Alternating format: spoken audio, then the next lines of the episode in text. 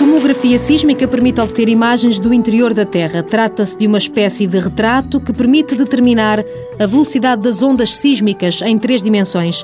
O projeto do Centro de Geofísica da Universidade de Évora permitiu que esta tecnologia fosse utilizada pela primeira vez na região do Algarve, uma das zonas sísmicas mais ativas do país. A estrutura da Terra, ah, em particular eh, no Algarve continental, em Portugal, nunca foi feito. O que sempre foi feito são perfis, ou seja, são perfis sísmicos, foram feitos perfis para conhecer a crosta uh, e as diferentes camadas.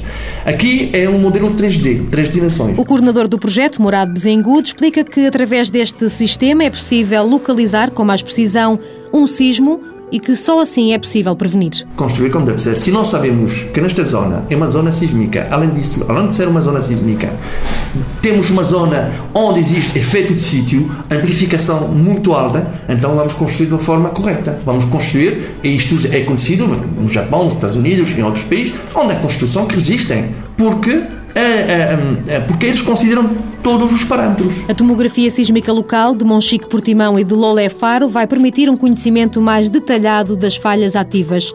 Os resultados vão certamente contribuir para melhorar a avaliação da perigosidade sísmica na região. Mundo Novo, um programa do Concurso Nacional de Inovação, BSTSF.